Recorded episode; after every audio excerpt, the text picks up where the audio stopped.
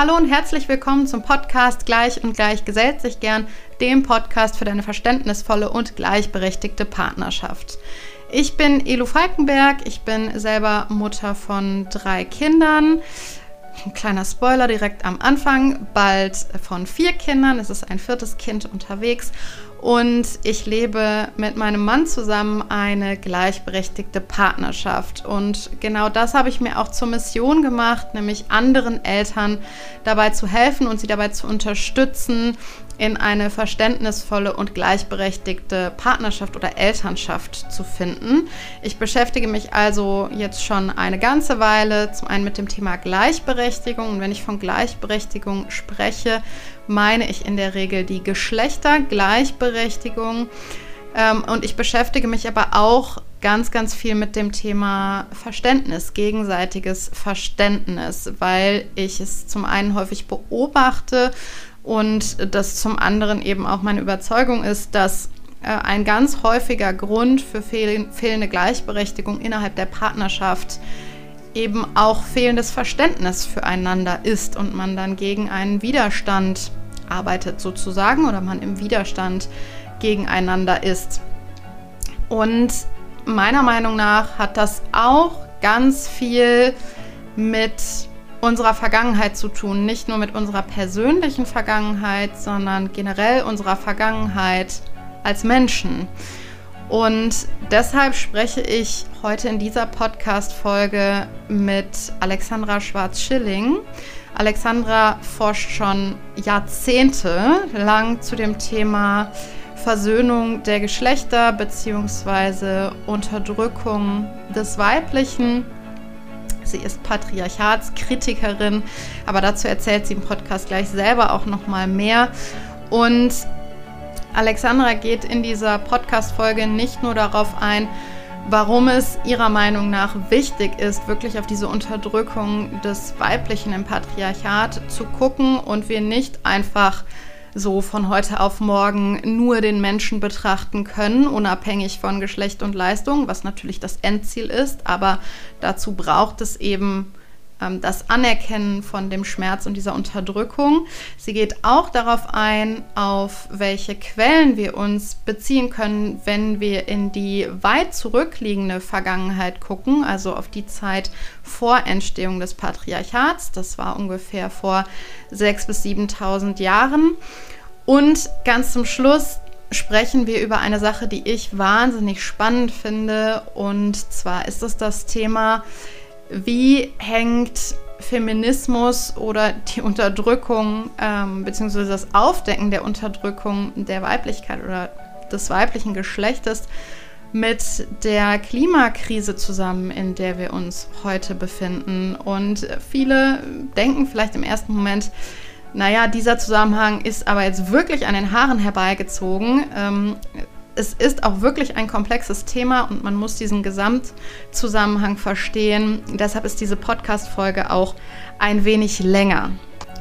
Das ist jetzt heute die letzte Podcast-Folge in 2021 und ich werde auch mindestens den gesamten Januar 2022 über Pause machen. Ich befinde mich gerade in der Planung, wie es überhaupt nächstes Jahr weitergeht ähm, mit mit meinem Business sozusagen, gerade weil wir nochmal Nachwuchs bekommen. Ich werde euch aber dazu auf jeden Fall auf dem Laufenden halten. Jetzt wünsche ich euch erstmal ganz, ganz viel Spaß mit der heutigen Podcast-Folge. Los geht's! Willkommen zum Podcast Gleich und Gleich gesellt sich gerne. Heute in dieser äh, Podcast-Folge mit einer sehr, sehr geschätzten Gesprächspartnerin. Und wir werden über ein sehr, sehr spannendes und sehr tiefgründiges Thema auch sprechen. Ich freue mich total, dass du da bist. Herzlich willkommen, Alexandra Schwarzschilling. Ja, vielen Dank für die Einladung. Ich freue mich auch sehr und spreche immer gern zu unseren Themen. Genau, vielleicht können wir da auch direkt einhaken. Wir haben jetzt zu unseren Themen oder zu einem Thema, ich habe das ja jetzt sehr, sehr kryptisch eingeleitet. Ähm, du ähm, genau forschst ja schon sehr lange zu ähm, dem Thema ähm, Geschlechter, Versöhnung der Geschlechter, ähm, Heilung vielleicht auch der, der Wunden der Geschlechter. Willst du dazu vielleicht einmal kurz sagen, wie du auf das Thema gekommen bist? Ähm, vielleicht, was dich an dem Thema auch so fasziniert?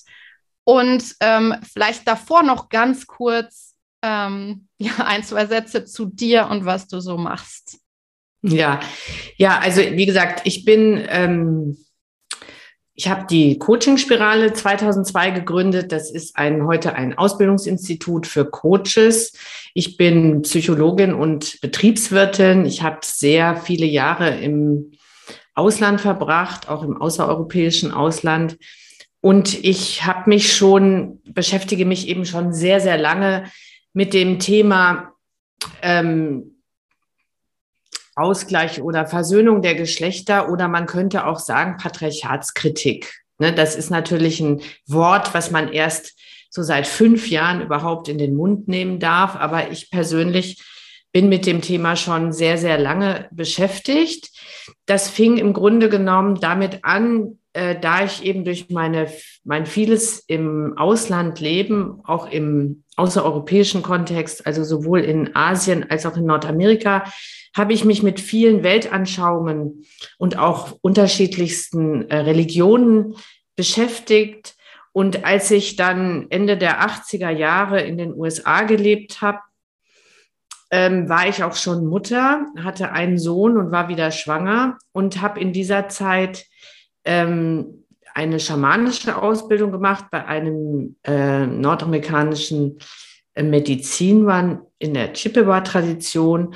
Und da ich schon so viel mich mit anderen weltanschaulichen Konzepten beschäftigt hatte, ist mir damals glasklar irgendwie wie Schuppen von den Augen gefallen, dass in unseren oder in den bisher mir bekannten Weltanschauungen das weibliche Prinzip eigentlich nicht vorkommt.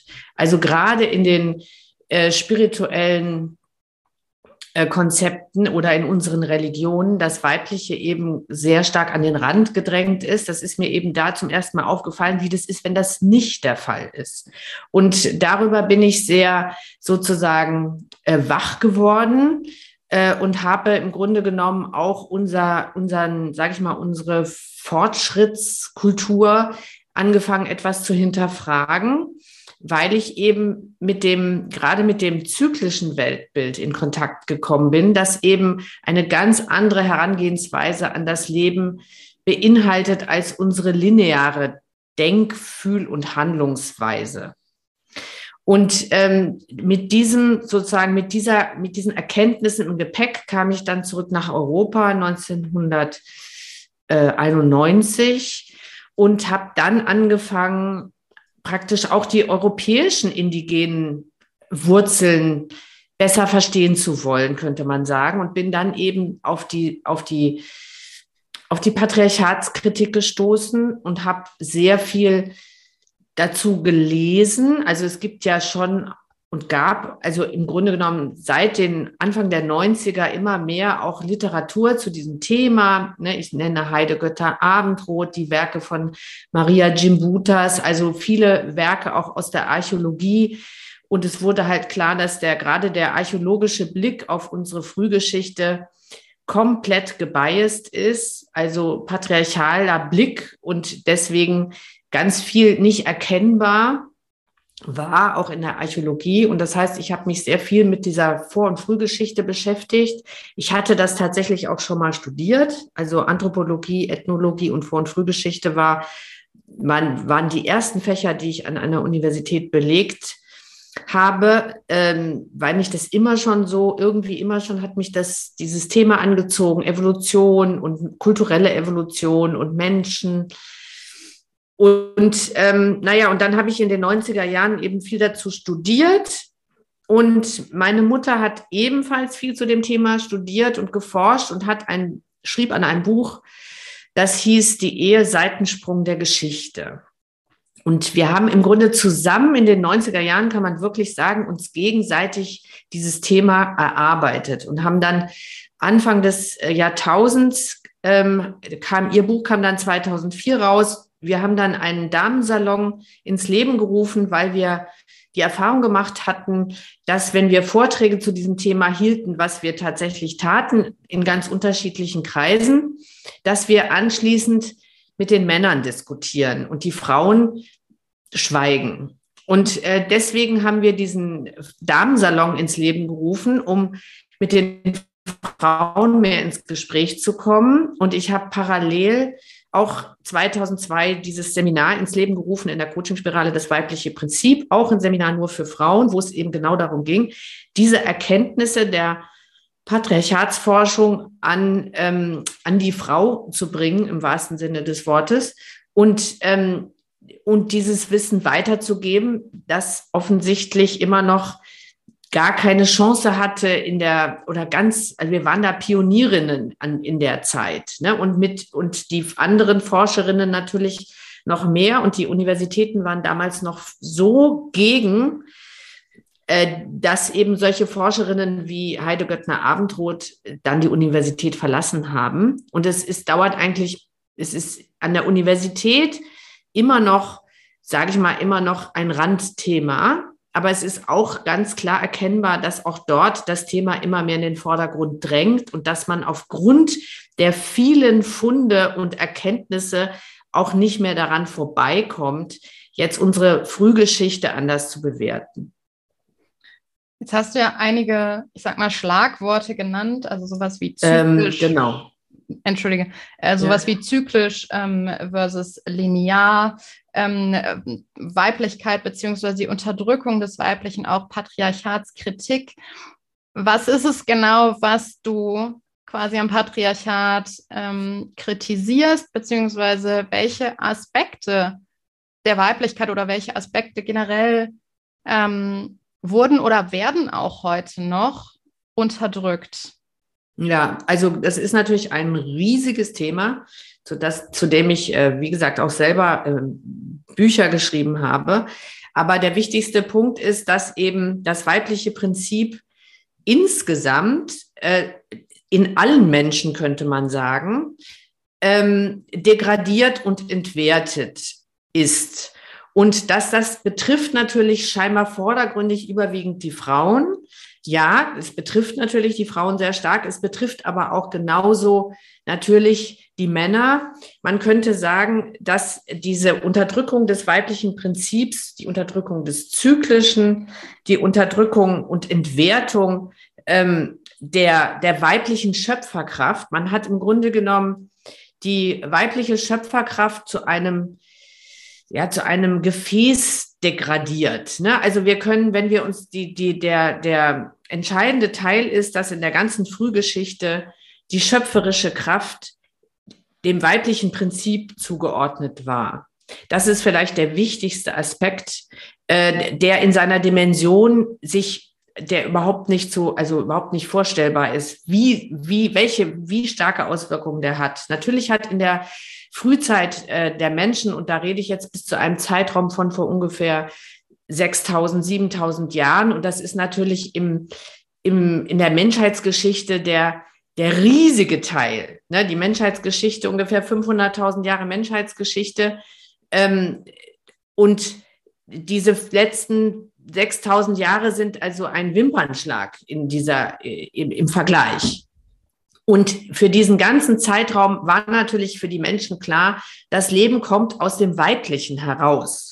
Äh, das war, deswegen war das weibliche Prinzip das schöpferische, lebengebende und lebenerhaltende Prinzip und wurde auch als solches gewürdigt und geschätzt und gehütet, könnte man sagen. Und äh, das patriarchale Konzept ist entstanden.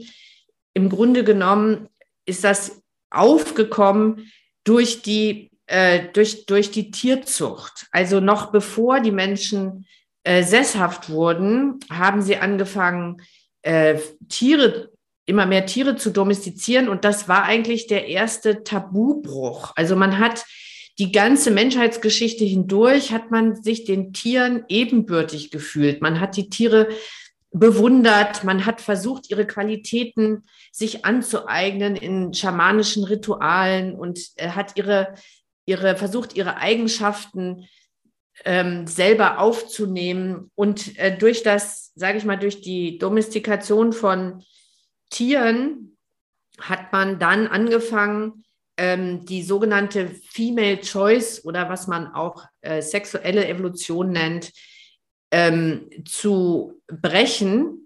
Female Choice bedeutet, dass in der Natur immer das Weibchen wählt, mit wem es Nachkommen haben will und dass die alle Säugetiere haben unterschiedliche Strategien entwickelt, um auch äh, ungewollten Samen tatsächlich wieder loszuwerden. Also es ist von der Evolution her so gedacht, dass das Weibchen entscheidet, mit wem es sozusagen Nachkommen zeugt.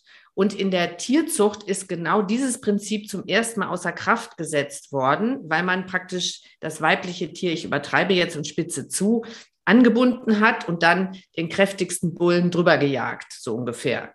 Also das, die, die, die äh, Female Choice aus der Tierwelt, die ja auch tatsächlich immer falsch gedeutet wurde, weil äh, auch bis es sozusagen den genetischen Nachweis gab, immer man dachte, das Alpha-Tierchen begattet sämtliche Weibchen. Heute weiß man ja, dass das alles hinten und vorne nicht stimmt. Das sind einfach nur Männerfantasien, äh, sondern die äh, Weibchen haben mit ganz unterschiedlichen Männchen ähm, Geschlechtsverkehr und wählen eben selbst, mit wem sie das haben wollen. Und diese, diese wichtige, das ist ja ein ganz entscheidendes Prinzip der Evolution, was man nicht unterschätzen darf. Äh, und das wurde zum ersten Mal umgekehrt eben in der Tierzucht und das war im Grunde ein Tabubruch. Man hat die Tiere ihrer Freiheit beraubt und hat sie sich untertan gemacht, im wahrsten Sinne des Wortes, und hat entschieden, wer jetzt äh, das Weibchen begattet und hat natürlich dann auch festgestellt, es reicht ein Bulle um 20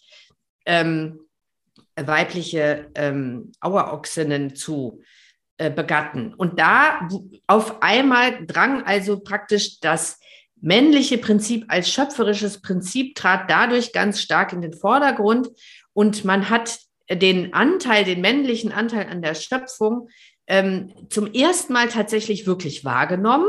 Also der war tatsächlich auch einfach, wie das eben so ist, was nicht benannt ist, ist nicht in der Welt der, der wurde ja nicht verstanden und auch nicht gesehen. Jetzt wurde er plötzlich übergroß und man hat dann ähm, das männliche Sperma im Grunde genommen verwechselt mit Pflanzensamen. Ein Pflanzen, in einem Pflanzensamen ist alles enthalten. Das ist im Grunde schon ein Embryo. Der wird dann nur noch in die Erde gelegt und wächst. Der männliche Samen, also man merkt es schon an dieser Sprachverwirrung, es ist überhaupt gar kein Samen, es ist ein Spermium.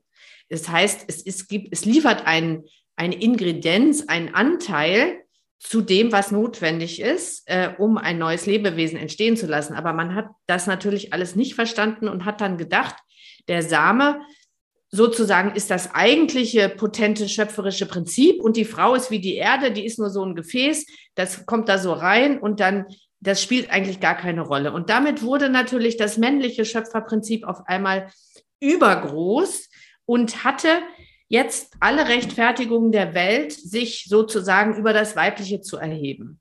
Und äh, dazu kommt, dass dann eben auch das Metallzeitalter anbrach und Männer anfingen, Waffen zu schmieden. Und es fing an mit der Bronzezeit und wurde dann immer extremer mit der Eisenzeit. Also in diesem Metallzeitalter hat sich das Patriarchat dann durchgesetzt und hat das männliche Prinzip sozusagen zum zum Gott erhoben, könnte man tatsächlich sagen, und hat das weibliche Prinzip komplett ähm, degradiert, entwertet und um das, um das Patriarchat dann letztendlich durchzusetzen.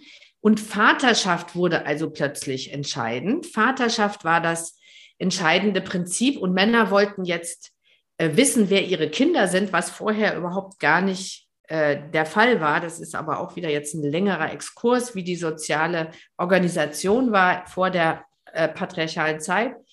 Also nicht die Paarungsfamilie des Patriarchats, wo zwei Menschen über eine sexuelle Beziehung ähm, sozusagen den, den Grundstein der Familie legen. Ähm, so war das natürlich in der Frühzeit nicht. Die Ehe war genau dazu da, die Paarungsfamilie durchzusetzen und damit die Herrschaft der Väter. Patriarchat heißt Herrschaft der Väter. Und es gab kein Matriarchat in dem Sinne, dass es eine Herrschaft der Mütter gegeben hätte vor dem Patriarchat, sondern es war eben eine viel ausgeglichenere ähm, gesellschaftliche Struktur, die kein Geschlecht jetzt so vergrößert oder so dominierend äh, ähm, hätte sein lassen. Ähm, es war eher so, dass der spirituelle Aspekt mehr beim Weiblichen war. Und deswegen musste der natürlich im Patriarchat, musste das umgedreht werden. Und man brauchte halt um Vaterschaft, ähm, um, um diesen Aspekt der Vaterschaft äh, auch beim Menschen eben äh, zu vergrößern, musste man natürlich anfangen, die Sexualität der Frau zu kontrollieren, denn sonst wusste man halt nicht, wer der Vater ist. Also dieses ganze äh, Thema, ähm, die Kontrolle über die weibliche Sexualität hat dann praktisch im zweiten Schritt dazu geführt, dass die Frau ähm, ähm, über die Ehe praktisch eine Gefangene wurde, könnte man sagen, und zum Eigentum des Mannes, damit der Mann da sicher sein kann, dass das seine Kinder sind. Also Vaterschaft hat, hatte einfach ganz viel Konsequenzen, ähm, die man natürlich sich vorher nicht so ausgedacht hat, sondern natürlich verselbstständigen sich diese Dinge dann einfach. Und äh, die, sag ich mal, die Kontrolle über die weibliche Sexualität war, dabei ging es am Anfang nur um Vaterschaft. Später wurde dann durch die, äh, vor allem dann auch durch die Religion Sexualität als solches verteufelt. Das ist aber dann ein, nochmal, das ist einen ganzen Schritt später. Also man, man muss immer die Sachen auch gut auseinanderhalten. Aber jetzt habe ich schon so viel geredet, jetzt mache ich vielleicht erstmal wieder eine Pause, damit du die Möglichkeit hast zu fragen. Ich habe tatsächlich, ähm, ich glaube, zwei ähm, Rückfragen, beziehungsweise einmal wollte ich nochmal zusammenfassen. Also es ist so, dass man sagen kann, dass das Patriarchat oder die Pat Patriarchatsentwicklung quasi mit der Tierzucht gestartet hat oder da ihren Ursprung hat, sozusagen. Ähm, jetzt haben wir ja kurz oder hast kurz über, über, die, über die Frühgeschichte gesprochen, also das, was vor dem Patriarchat war. Patriarchat ungefähr 6.000, 7.000 Jahre. Menschheit gibt es schon viele Jahrhunderttausende.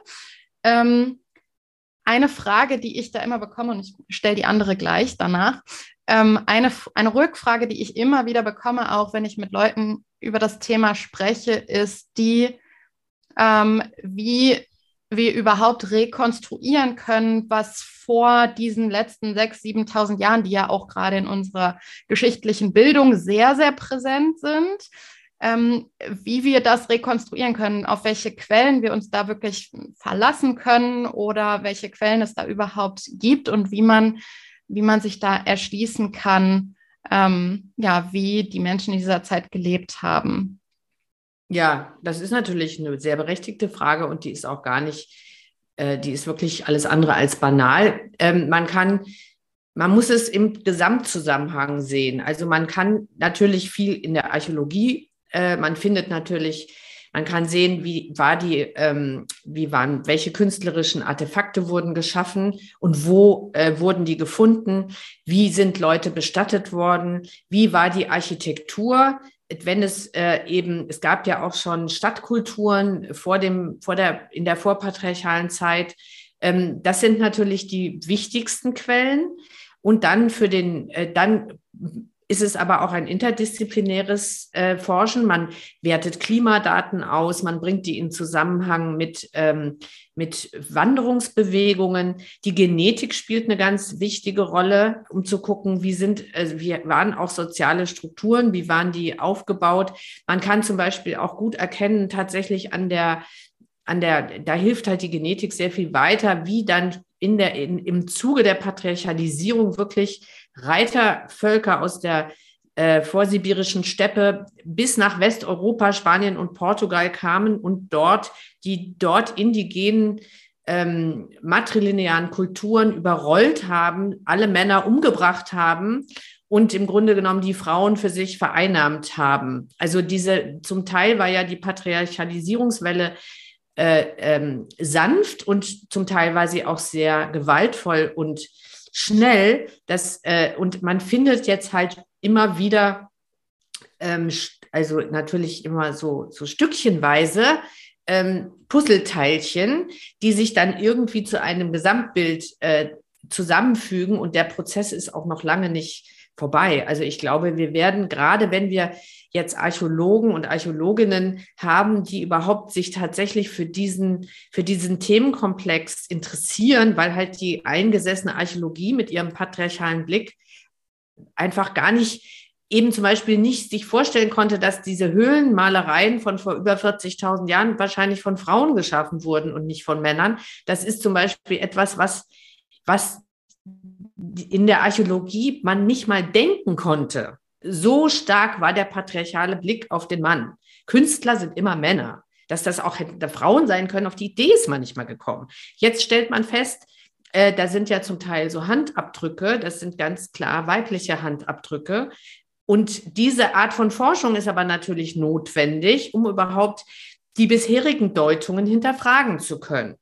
Ähm, da tut sich aber ganz viel und ich bin sehr hoffnungsvoll, dass auch die neue Generation von Archäologen und Archäologinnen da einfach jetzt dran bleibt und es immer offen und die immer offensichtlicheren Puzzlestücke entsprechend auch zusammensetzt.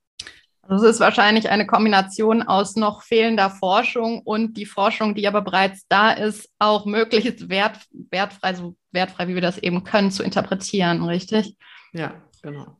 Meine zweite Frage, die ich eben noch stellen wollte, ähm, beziehungsweise ich wollte es einmal nur noch mal ähm, auch so zusammenfassen und äh, bestätigt bekommen. Also die, die Entwicklung des Patriarchats startete vor ungefähr 7.000, 6.000 äh, Jahren. Und dann sagtest du ja dann die, die Unterdrückung der Sexualität. Ähm, du hast es, glaube ich, nicht so formuliert. Ich formuliere es jetzt mal so in meinen Worten, wurde quasi nochmal zementiert durch Entstehung von Religion zum Beispiel.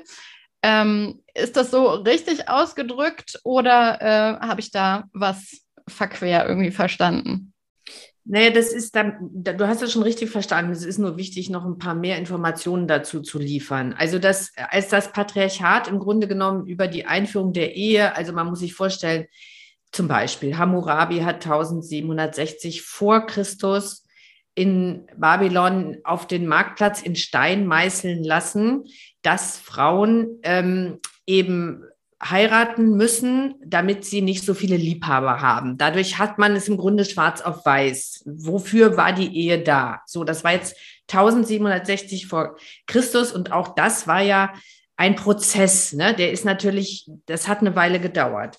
Und als das Patriarchat so weit etabliert war, dass eben auch die Männer militarisiert wurden, also man muss auch verstehen, dass Krieg und Patriarchat ganz eng zusammenhängen. Die Männer wurden in Armeen ähm, zusammengezogen und mussten einem Feldherren dienen und hatten dafür dann die Herrschaft über die Familie, beziehungsweise die Familie wurde dann ihre Gefolgschaft.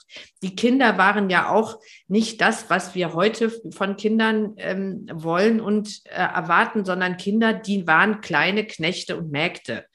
Die waren Eigentum des Herrschers, des Herrschers der Familie. So, als die Familie also durchgesetzt war, dann entwickelten sich die dazu passenden Religionen. Das muss man halt verstehen. Die Religion ist im Grunde genommen ein, eine Konsequenz der gesellschaftlichen Transformation und die Religionen dienten dazu, die Durchsetzung des Patriarchats zu rechtfertigen. Damit meine ich jetzt Judentum, Christentum, Islam. Alle drei Religionen sind in einem sehr kurzen Zeitfenster entstanden.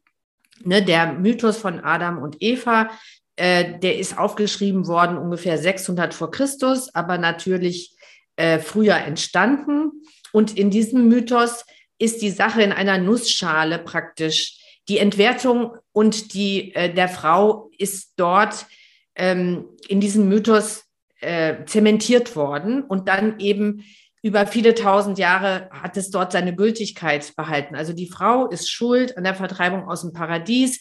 Gott ist etwas, was ins Jenseits äh, verbannt ist. Das Paradies ist nicht mehr auf der Erde, sondern irgendwo weit weg im Himmel. Das männliche Prinzip ist, also das schöpferische Prinzip ist männlich und die Frau gefährdet ist. Das ist ja die Kernaussage äh, dieses Mythos. Und der rechtfertigt eben die Frau zu einem Mündel zu machen. Man muss die Frau kontrollieren. Man darf die Frau nicht einfach freilassen.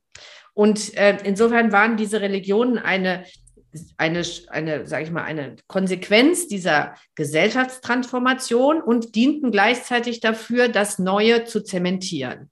Und genau das ist auch passiert. Ähm, die, die Frauen wurden also eingeteilt, könnte man sagen, dass das Erotische und das Heilige wurde auseinandergerissen, weil ja die Frau mit ihrer Verführungskraft eben gefährlich ist, weil das eben beinhaltet, sie könnte auch was mit anderen Männern haben.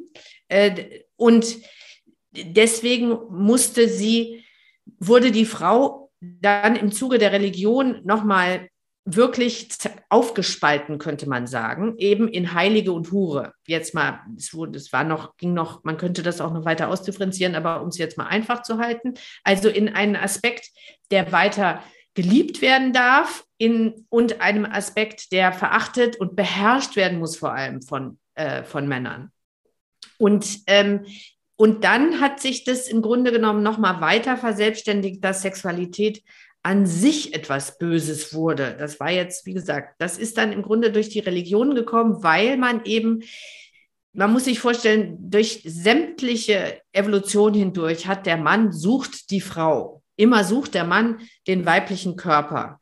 Und äh, jetzt war die Frau dämonisiert und gleichzeitig entwertet und jetzt musste diese Sehnsucht ja woanders hin, eben zu einem jenseitigen Gott. Der Mann, der Mensch fing an, sich nach Vereinigung mit diesem jenseitigen Gott zu sehen und nicht länger äh, sich mit als Mann und Frau zu vereinigen.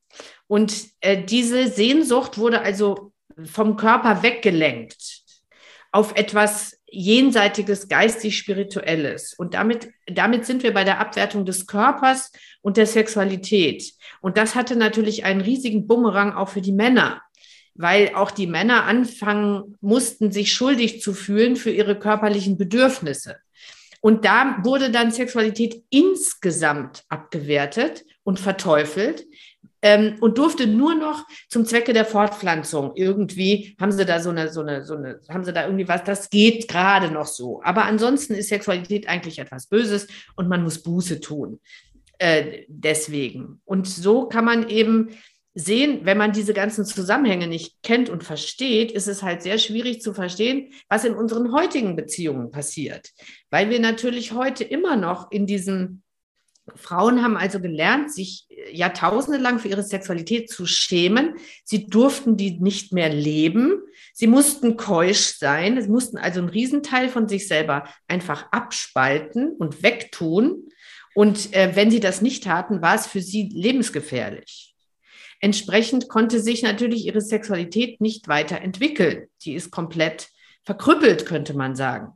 Und ähnliches ist passiert für die männliche Gefühlswelt, die sich eigentlich dem weiblichen nicht mehr zuwenden durfte. Äh, es ging eigentlich nur noch für die Männer, die durften die Jungfrau lieben, also die jungfräuliche, äh, unschuldige, von ihrer Sexualität abgetrennte Tochter oder Frau, ne, bis man sieht es bis, bis hin zu Mutter Maria, die hatte, die ist zwar Mutter geworden, aber die hatte keinen Sex. Äh, also die darf keine Sexualität haben, die Frau. Ähm, oder eben dann der andere Aspekt, der auch noch äh, einigermaßen äh, Zuwendung verdient, ist, ist der Aspekt der Mutter. Und alles andere von der Frau ist böse, gefährlich, nichts wert und muss kontrolliert und beherrscht werden. Das ist, wie gesagt, das dürfen wir nicht unterschätzen, wie sehr das immer noch in, unseren, in unserer heutigen Welt präsent ist. Und genau dasselbe bei den Männern. Die Männer haben auch gelernt, die Frauen in Heilige und Hure zu teilen. Und mit der Hure hat man Sex und mit der Heiligen, äh, die hat man als Ehefrau. Und das ist, äh, dieses Thema ist immer noch hochaktuell. Also das ist ja, und Männer fühlen sich latent ähm, äh, schuldig für diese, für diese, sage ich mal, für dieses, für diese Spaltung. Irgendwie tief unten weiß man natürlich, dass das also das ist aber überwiegend unbewusst. Ne? Man merkt es nur daran, dass sie sich oft, äh, dass sie sich eben nicht gut fühlen, wenn sie, ähm, also dass auch die männliche Sexualität hat natürlich fürchterlich gelitten unter diesen, unter diesen Verdrehungen ne? und auf den Kopfstellungen. Äh, das ist auch ist schon auch sehr tragisch und meisten und was am schlimmsten natürlich gelitten hat, ist die männliche Gefühlswelt, die sich genauso wenig entspannt entwickeln durfte wie die weibliche Sexualität. Also viele tausend Jahre lang haben jetzt Frauen gelernt, ihre Sexualität mit Scham und Schuld zu verbinden und Männer haben dasselbe gelernt, bezogen auf ihre Gefühle. Und in dem, deswegen ist das alles super aktuell. Ähm, da sitzen wir heute und wir sehen die jungen Mädchen mit 13, 14, die diese Balance-Dings versuchen hinzukriegen. Ich muss sexy sein, aber ich darf keine Schlampe sein. Mhm. Also wir haben ja immer noch dieselben Themen. Und ich habe gerade auch nochmal gedacht, also wie aktuell das Thema ist, ähm, zum Beispiel auch bei diesem, äh, bei dieser Idealvorstellung der Frau als Mutter, zumindest ab einem gewissen Alter, ähm, dass es ja immer noch also sehr wenig in unser gesellschaftliches Bild passt, wenn eine Frau sich dazu entscheidet, nicht Mutter zu werden. Das äh, widerspricht ja irgendwie diesem, dieser gesellschaftlichen Vorstellung. Und was du gerade auch nochmal sagtest zu dem Thema Schuld, gerade Schuld ähm, bei den Männern, das ist eine Sache, die ich total häufig beobachte, auch bei dieser ganzen Gleichberechtigungs- und Feminismusbewegung, ähm, dass dem oft dieses Schuldgefühl im Weg steht oder das, oder sagen wir mal so, dass es häufig in so eine Richtung geht, ähm, dass wir ähm, nur in Täter und Opfer denken und Männer sich als Täter fühlen und deshalb schnell in den Widerstand gehen. Das beobachte ich ganz häufig. Da ist so diese tiefsitzende Schuld und keiner möchte sich schuldig fühlen. Das ist ein total unangenehmes, äh, unangenehmes Gefühl. Was, also wir, wir sprechen jetzt ganz viel über, über das Thema Weiblichkeit, Männlichkeit, Männer, Frauen.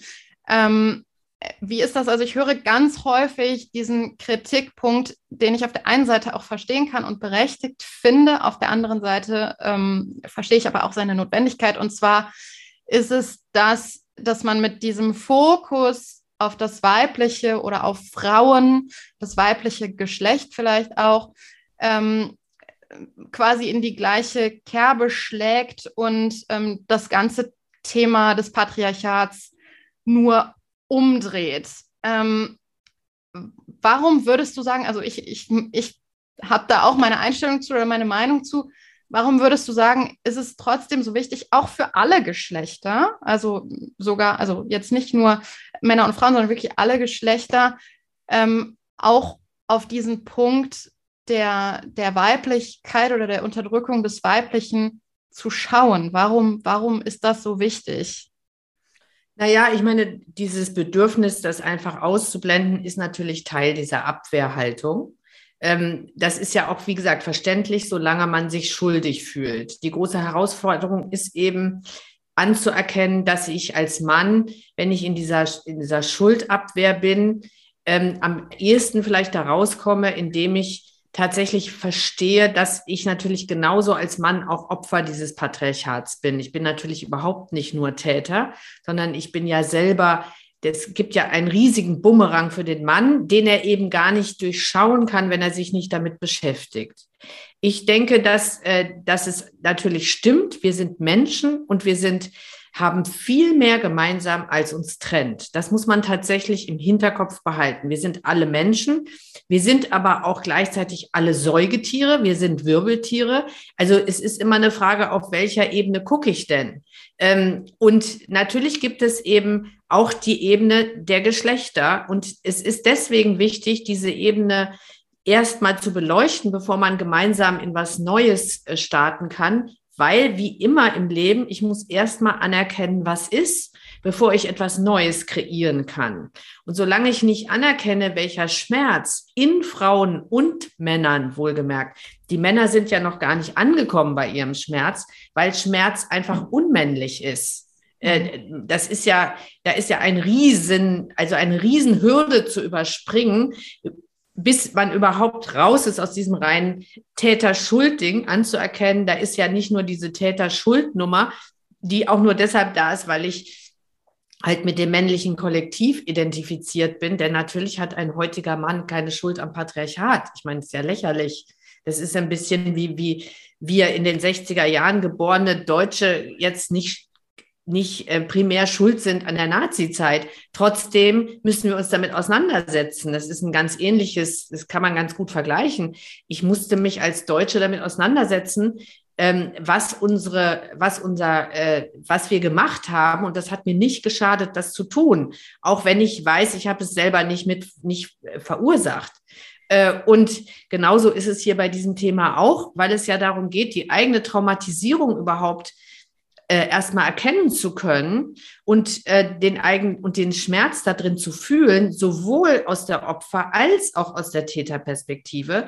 Denn es ist ja auch nicht so, dass jetzt da Frauen durchgehend Opfer wären. Frauen haben ja das Patriarchat extrem mitgetragen und tun das auch immer noch und sind natürlich genauso Täter, um diese patriarchalen Strukturen zu erhalten. Also es ist ja, es ist ja sehr komplex, es ist ja nicht äh, so einfach. Aber nochmal ganz grundsätzlich anerkennen, was ist, ist halt immer notwendig, um eine, sage ich mal, um eine Erweiterung der, der Zustände, um dafür wirklich die Tür aufzumachen, muss ich halt erstmal bereit sein zu fühlen, ähm, was hat denn, was macht denn der Status quo mit mir und was macht auch diese Geschichte mit mir? Das ist ja in jeder Persönlichkeitsentwicklung wissen wir das, dass wir, bevor wir nicht anerkennen, was gerade ist, können wir uns nicht weiterentwickeln. Und so ist es natürlich im Kollektiv genauso. Wir kommen also um diese Auseinandersetzung nicht herum und auch nicht um die unangenehmen Gefühle, die damit verbunden sind.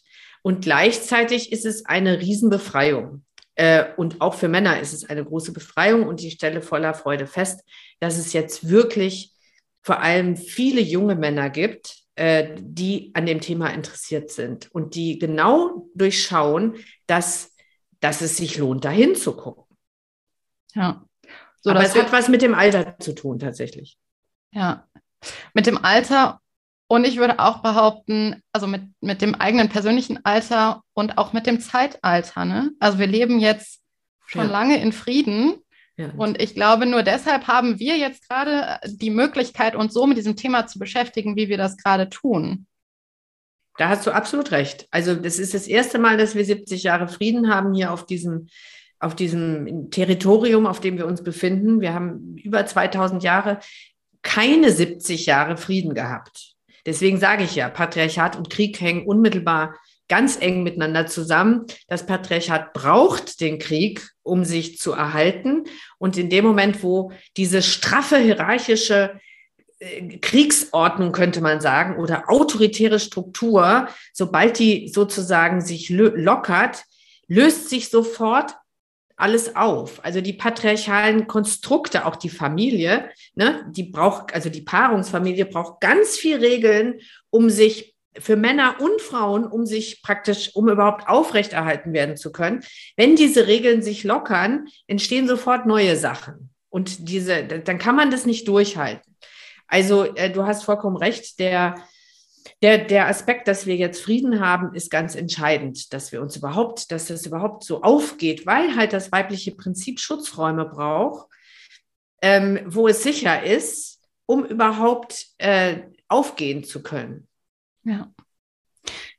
Jetzt hast du vorhin gesagt, und damit öffne ich einen kleinen anderen Themenaspekt, dass ähm, mit, der, mit der Basis des Patriarchats oder der Entwicklung des Patriarchats ähm, sich äh, Tiere quasi zu eigen gemacht wurden oder unterworfen wurden ähm, und generell ja auch viel, ja, also der, der Blick auf die Natur ganz anders wurde ähm, und äh, ja, sich das Ganze von der Ehrung oder der, der, ich weiß nicht, ob man Vergötterung sagen könnte, der Natur ähm, so ein bisschen entwickelt hat zu ähm, ja, dem, dem Menschen an, an oberster Stelle und Unterwerfung der Natur. Ähm, und es ist so ein bisschen meine, meine Frage, die ich dir jetzt stellen möchte, wo da, also wo ist der Zusammenhang zwischen, ich sag mal, Feminismus, auch wenn das jetzt ein, ein Begriff ist, den man unterschiedlich interpretieren kann, und der Klimakrise. Vor der ja, da ist natürlich stehen. ein unmittelbarer Zusammenhang, weil das ist ja jetzt auch hoffentlich vielleicht ähm, so schon mal angeklungen, bei der, dieser enge Zusammenhang zwischen Abwertung der Frau, allem Körperlichen und natürlich der Natur. Weil, wie gesagt, die Erde wurde zum Jammertal. Und man fing, und man wollte, die hat, das Leben auf der Erde hat überhaupt nur noch Sinn äh, in Bezug auf das Jenseits. Dort musste man sich seinen Platz verdienen. Also alles, was man mit, mit, mit Lebensfreude oder mit schönem Verband wurde, also verbindet, wurde ins, in eine andere Sphäre verbannt, die jenseits des Materiellen ist. Und wir, Materie, da ist ja das Wort Mater drin. Das ist äh, die Materie, die lebendige Materie wurde eben äh, im Grunde genommen ähm, für tot erklärt, als objektifiziert. Sie wurde zu einem Objekt, genauso wie die Frau. Einem Objekt, das man beherrschen muss. Und genauso ist das Verhältnis zur Natur, hat sich gewandelt von einem sehr respektvollen in, also vergöttern würde ich gar nicht sagen, sondern man war Teil dieses lebendigen, ähm, dieser lebendigen, natürlichen Welt, die immer das, das, äh, die immer die spirituelle Dimension mit beinhaltet hat. Die, Mater die Materie wurde ihrer spirituellen Dimension beraubt, könnte man sagen. Und das Ganze und die, ihre spirituelle Dimension wurde abgeschnitten von ihr und ins geistig Abstrakte ver, äh, verlagert. Deswegen war dann die Materie etwas, was man äh, sich untertan machen soll und muss, was man beherrschen muss. Wie gesagt, angefangen beim Frauenkörper. Und so ging es natürlich auch dem Erdkörper. Und man kann äh, sehen, wie dass wir im Grunde behandeln wir die Erde ich würde immer sagen, wie eine Prostituierte. Wir verachten sie, wir bohren in sie rein, wir holen aus ihr raus. Wir, wir nehmen, nehmen, nehmen, nehmen. Wir ähm, wir, wir benutzen sie und werfen sie dann weg. Also genau das ist unser Umgang mit der natürlichen Welt und dass genau dieses, sag ich mal, diese unbewussten ähm, Weltbilder und äh, Vorstellungen, die, die wir gar nicht vielleicht so, doch, ich meine, sie wurden auch ausgesprochen, jetzt heute werden sie vielleicht nicht mehr so ausgesprochen, aber die Abwertung der Materie als dumpfes, tumbes Ding, ähm, was man eben irgendwie äh, ähm, sich, sich untertan macht. Ähm, das führte natürlich, das erklärt, warum wir damit heute da sind, wo wir heute sind. Wie kann es denn sein, dass wir als eine Spezies dieses Planeten uns benehmen wie ein Krebsgeschwür. Das ist genau, was wir machen. Wir haben uns abgekapselt vom Gesamtorganismus und saugen diesen nur noch aus und ähm, sorgen nicht mehr als, als wie sozusagen als Nervenzelle für sein Wohlbefinden insgesamt. Also wir sind ja da auf einem sehr gefährlichen Trip ähm, und wir werden noch, also das ist vielleicht, ist diese sogenannte, ich meine, ich spreche ehrlich gesagt immer von Ökokollaps. Ich finde, Klimakrise ist völlig verharmlosend, denn die wirkliche, also ein mindestens so großes Problem ist die, äh, ist das Artensterben und überhaupt das Sterben der natürlichen Räume, also Wälder, also überhaupt jeglicher ähm, ähm, natürlicher Biotope. Und das wird uns noch komplett um die Ohren fliegen. Äh, parallel dazu werden wir natürlich jetzt anfangen, die natürliche Welt wieder aufzuwerten. Das ist klar. Es, ist, das ist, geht gar nicht anders. Also wir müssen einen anderen Umgang finden mit dem bisschen, was noch übrig ist an sozusagen an natürlicher Welt, weil das halt unsere Grundlage ist, wenn wir das nicht verstehen, dass wir unseren eigenen Körper zerstören und halt als immaterielle Wesen können wir halt nicht existieren, auch wenn wir das immer so tun, als ob. Äh, es ist de facto nicht so. Wir sind körperliche Wesen und, ähm, und der Erdkörper ist auch ein solcher Körper. Und das würde halt, bedeutet halt, dieses scheinbar unkontrollierbare weibliche, dieses, also was man da glaubt, kontrollieren zu müssen, wieder, wieder, äh, wieder den Platz zu geben, den es eigentlich braucht und geliebt zu werden, genährt zu werden, was zurückzugeben, dankbar zu sein. Also äh, man könnte auch sagen, man sieht es auch gut daran, wie wir eben mit Müttern umgehen. Wir Mütter, Mutter hat ja bei uns auch keinen Wert und entsprechend hat unsere Erde für uns auch keinen Wert. Ich persönlich würde sagen, wenn wir in der Frühgeschichte die Erde als Mutter äh, wahrgenommen haben und das und dann den Vater so überhöht haben, dass es jetzt langsam Zeit ist, sag ich mal, erwachsen zu werden und weder Mutter und noch Vater zu verherrlichen, sondern anzuerkennen, wir sind dieser Organismus wir alle zusammen sind dieser lebendige Erdorganismus und wir spielen eine wichtige Rolle in diesem Organismus. Und es ist Zeit, ähm, diesen Gesamtorganismus jetzt seine Selbstheilungskräfte zu aktivieren. Und ich denke, da können wir als Menschen eine wichtige Rolle einnehmen.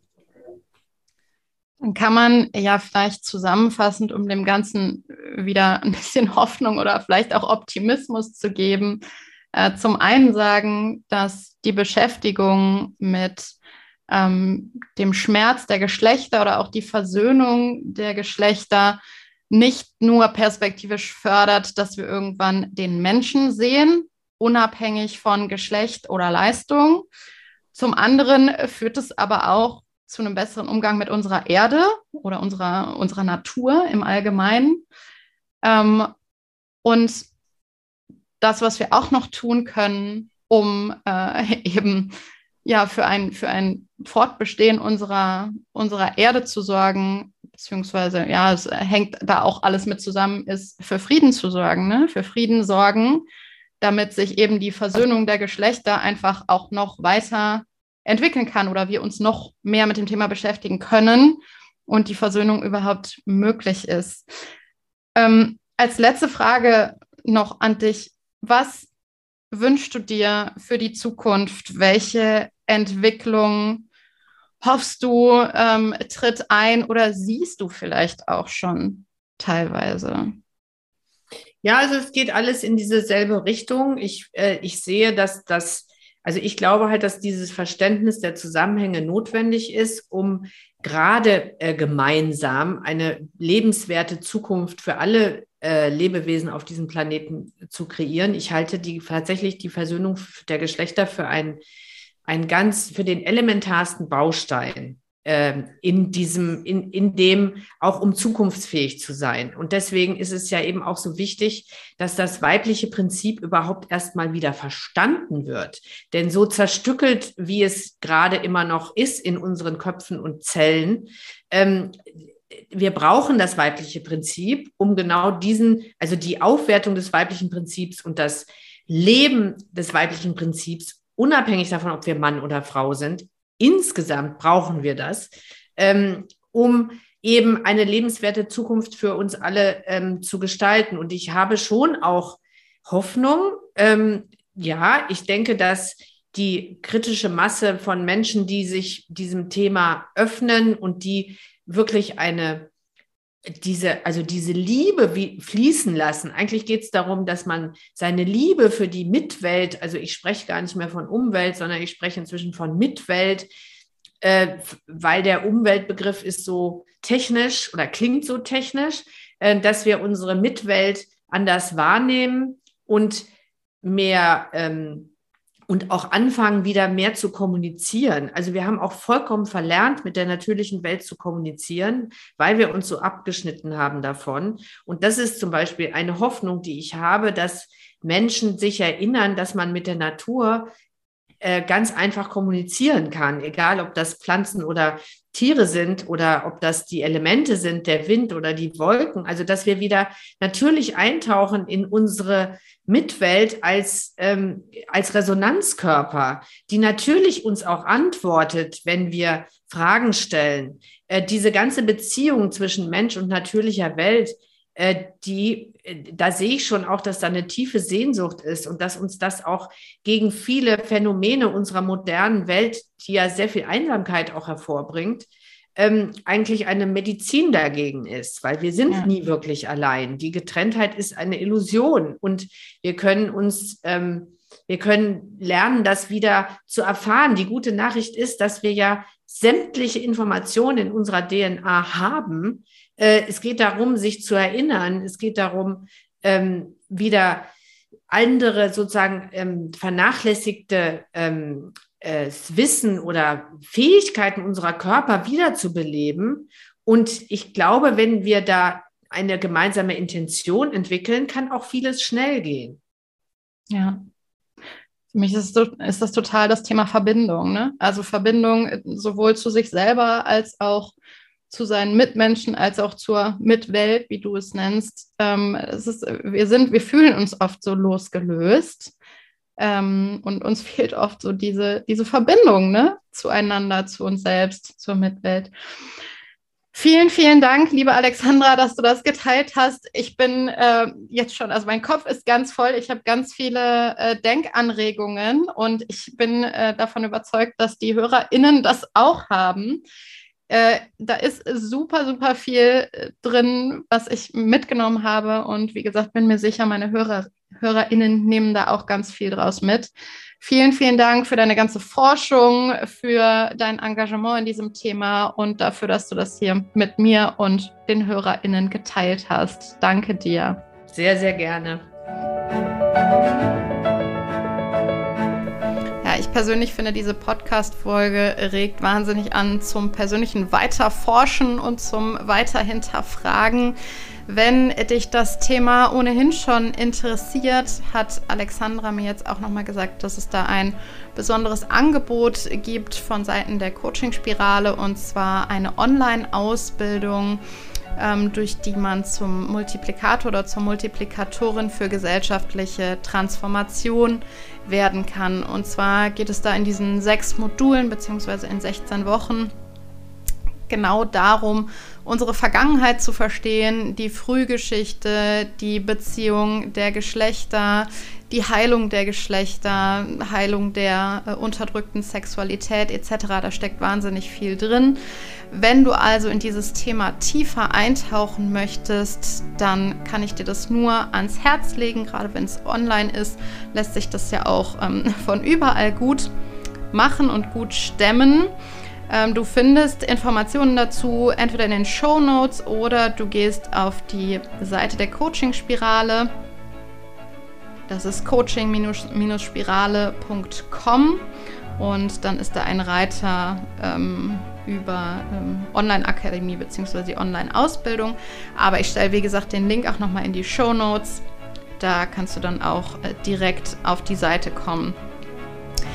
Ich wünsche dir jetzt eine wunderschöne und möglichst entspannte Weihnachtszeit, ein paar ja, besinnliche Rauhnächte und einen guten Übergang ins neue Jahr 2022. Ich freue mich, wenn wir uns im nächsten Jahr entweder wieder hören oder vielleicht sogar wieder sehen. Auf jeden Fall irgendwie im Austausch bleiben oder in den Austausch kommen. Und wie immer freue ich mich sehr, wenn du diesen Podcast bei Spotify abonnierst und oder mir bei iTunes eine 5-Sterne-Bewertung hinterlässt.